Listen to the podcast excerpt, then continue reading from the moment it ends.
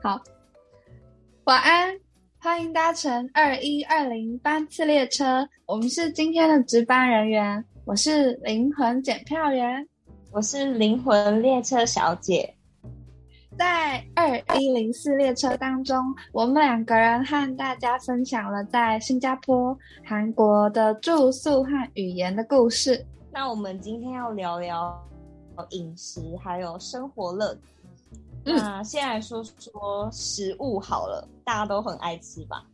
嗯，那我先来讲我最嗯最想念的新加坡食物好了。其实新加坡食物跟台湾我觉得还算蛮像的，就是差不多就是那种有面啊、汤面啊、饺子什么都有。但我想要讲一个东西。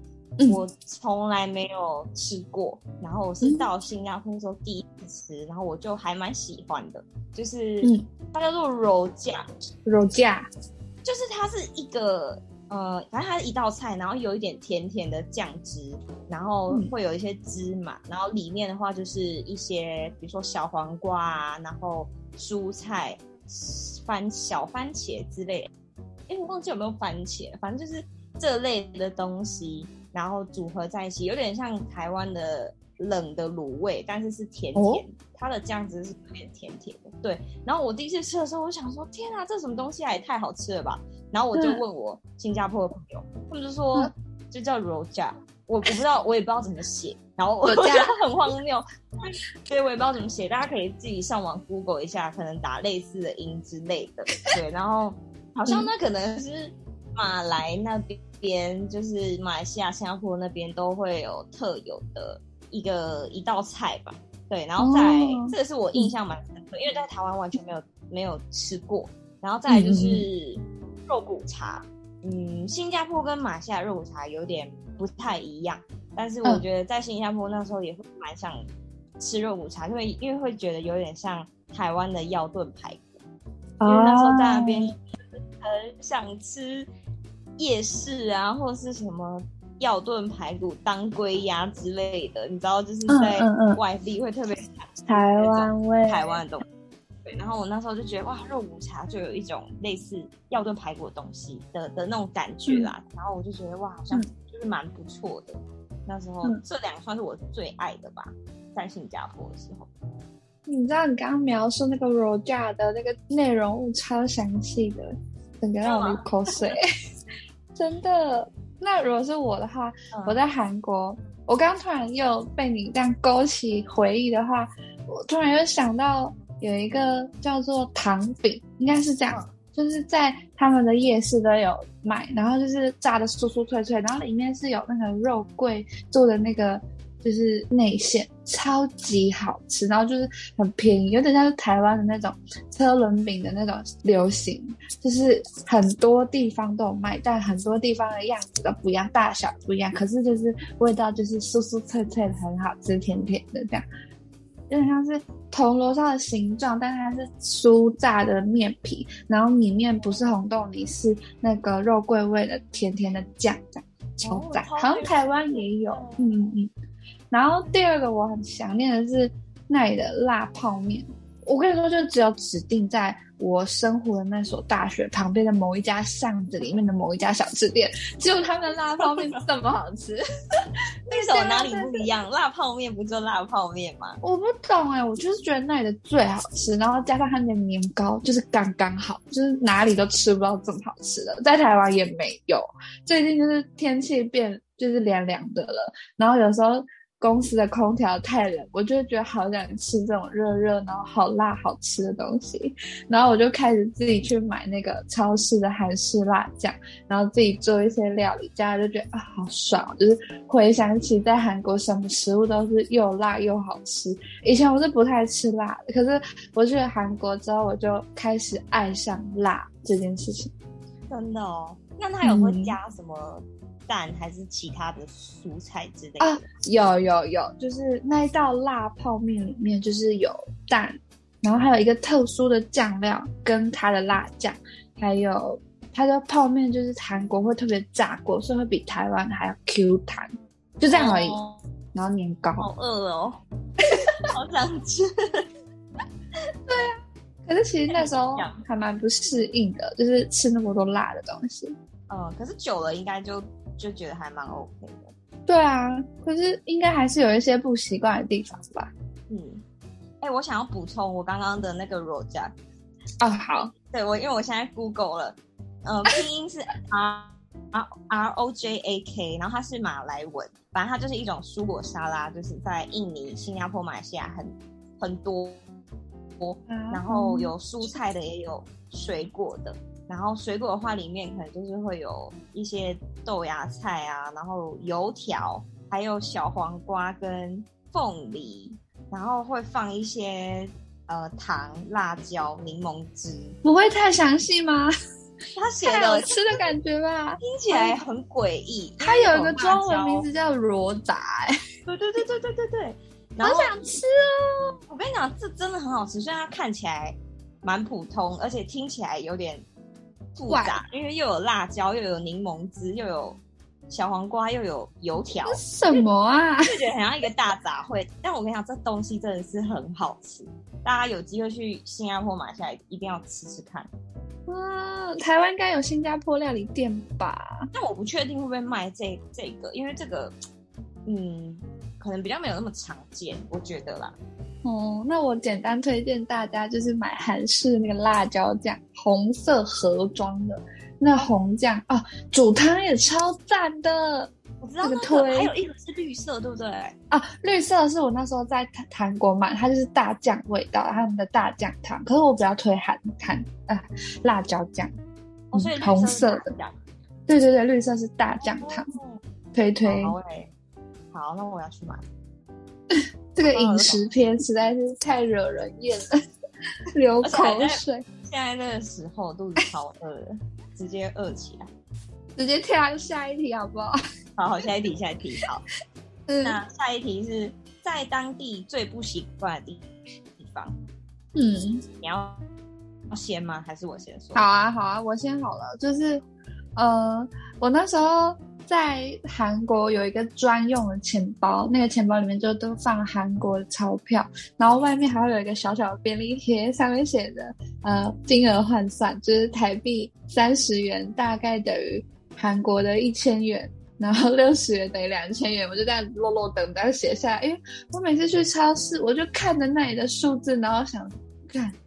一个东西要几千块，到底是什么东西？所以我没办法换算，所以我就一直看着哦，这大概台币六十块啊，哦，这大概一百二啊，然后常常都会觉得物价有点高，然后有点错乱，然后就是回到，因因为我中途因为我家人的关系，我有回家就是一两天，然后突然突然我看到台湾的那个超市还有那个面摊的数字，我被吓到，就是啊看。原来东西的数字可以那么小哦！原来一碗面只要三十块啊，在韩国一个饭卷要两千块，要四千块，但是我会有点错乱，这是我一直都有点小小不适应的地方。你们是在那边随便花一花就会几百万？几百万不是韩国啦，几百万是越南了，不是啦。韩国没有吗？大概几十万，三万，差不多几十万，就是嗯，就是一个包包可能要五千到一万，哎，没有那么便宜哦。对对对对对，一件衣服要五千块这样子，对，就会有人不习惯，超级超级不习惯。你呢？你呢？我我刚好跟你相反，因为我去新加坡，他们的钱都是比较小，比如说哦，一碗面可能十块，十块新币。但汇率差不多乘以二十一，所以其实台币就是两百两百一十块左右。对，所以那时候就那时候一开始去的时候会觉得自己很有钱，就他很快，然后就狂买，然后后来后来换换算成台币之后，发现不对，怎么会？然后就很傻眼。而且那时候，哎，新加坡的单位钱的最小单位有到分，因为台湾就是最小就是一块嘛。可是那时候有分，然后我就想说数学就已经够烂了，还要在那边算分。有时候去买一个小摊子，买一个包子什么的，就呃什么三三点五块，我就说哈点五块，那我是要拿哪一个，长什么样子，我就会直接搞混。嗯，然后我觉得但是我觉得最不习惯的地方就是，因为我一直就是到现在还是有点不太太理解的地方，就是，呃，除了宵夜，大家都知道台湾宵夜很多，而且很容易买得到，几乎在台湾不会有饿死这件事。可是，在新加坡，可能我住的地方比较远一点，就晚上的时候你真的肚子很饿，也没有什么鸡排。也没有卤味、碳烤什么的，然后我想，天啊，也太饿了吧！重点是在新加坡十点晚上十点半以后，你在任何地方是买不到酒的。为什么？就是酒吧 OK，就是 KTV 酒吧 OK，可是如果去超商，即便它还有开着，但酒收起来。或是拿一个什么篮子围起来，就是不不让你买酒。所以有时候你知道，大家总是在外面会开开一些 party 或什么的，会想要喝酒，喝到最后就会发现，哎，没酒了，但没没得买，你就会觉得很很气，所以就要都家里都要储备。像我室友就是酒鬼，我们家冰箱就是可以没有菜没有水果，但不能没有酒，超荒谬。上有政策，下有对策，对啊。嗯，在下一题，嗯，下一题是回国后的感想，就是你出国这段期间，你有没有觉得带给你什么成长或是改变啊之类的？我的话呢，就是其实是很意外的提早结束我的交换生活，因为那时候在国外给自己压力太大了，所以我就中断我的交换计划。就回到台湾之后，学到最大的就是放松吧。就是那时候给自己很大的精神压力，希望可以赶快找到工作啊，然后还在韩国就是有打工啊，然后很重视饮食，又每天都去健身，这样活得超级紧绷跟自律的。所以我就回到台湾之后，就是知道说，嗯，就是出国是一个体验没错，但也不用这么把自己逼得这么紧，然后。独立生活在韩国，真的看到很多不同的文化，反而觉得说，哎，其实很多事情不是这么理所当然。包含在台湾本来的很多，比如说生活的便利商店啊，原来是台湾这么方便啊，等等的，我都是出了国之后才想到、才发现的。你呢？你呢？嗯，我的话，我觉得，嗯，我跟你刚想的一样，就是，嗯，不要过得。呃，太紧绷，就是还是就是放我在，我也是在新加坡生活过大概一年多的时间，回来之后我才也觉得特别觉得放松这件事情很还蛮重要的。然后我觉得是因为那时候在那边也是可能因为没有什么呃家人朋友在那边，然后会有点孤单。然后就会搞得自己心理压力很大，然后又要工作，又人生地不熟什么的，对，所以那时候就还蛮紧绷到就是有点生病的状态。所以我后来回来台湾才觉得说，真的就是不管是我觉得不管是在国外啊，还是在台湾也好，就是当然你生活要很努力的过，可是还是要有留一些时间给自己放松。然后我觉得出国的话就是。还蛮可以快速训练自己独立的，嗯，因为就是在异地，可能语言也不是中文，然后又有一些呃，像我们就要负负责一些，比如说税的事情啊，你要想办法呃，看你的保险有没有缴啊，你的税有没有缴，你的薪水发了。嗯，然后要找房子啊，等等，都是自己要去处理这些，然后又是在国外，就是还蛮快速可以成长的啦。如果想要体验一下不同的生活，然后或是说让自己呃赶快适应一些新的文化，我觉得出国走走一趟是还蛮不错的体验。假设今天有身边有朋友要出国，或是嗯我们的听众你们有想要出国读书或工作的话，有没有什么建议？会给这些想要出国工作或读书的人。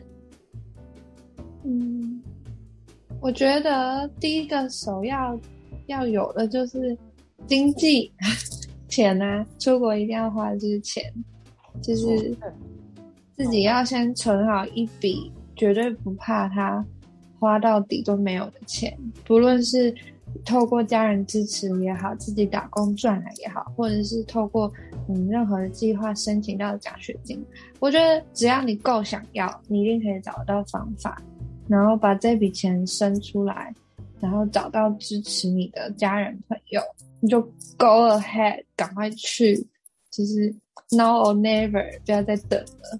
虽然现在疫情可能有些敏感，可是我还是很鼓励大家要 try 就去。你呢？我也觉得，就是如果真的想清楚、规划好，然后经当然经济上一个，就是经济上是一个，就是如果 OK 的话，就去尝试看看。然后我觉得还有一个很重要的，就是要克服孤单的心。就是我觉得不论你去哪里都一样。就是你知道人总是孤独，可是又需要同伴的。但如果你去了异地，只是有可能一些朋友跟你去，或是有同学等等，可是跟身处在台湾还是差蛮多的。光是我们两个，一个去新加坡，一个去韩国，都。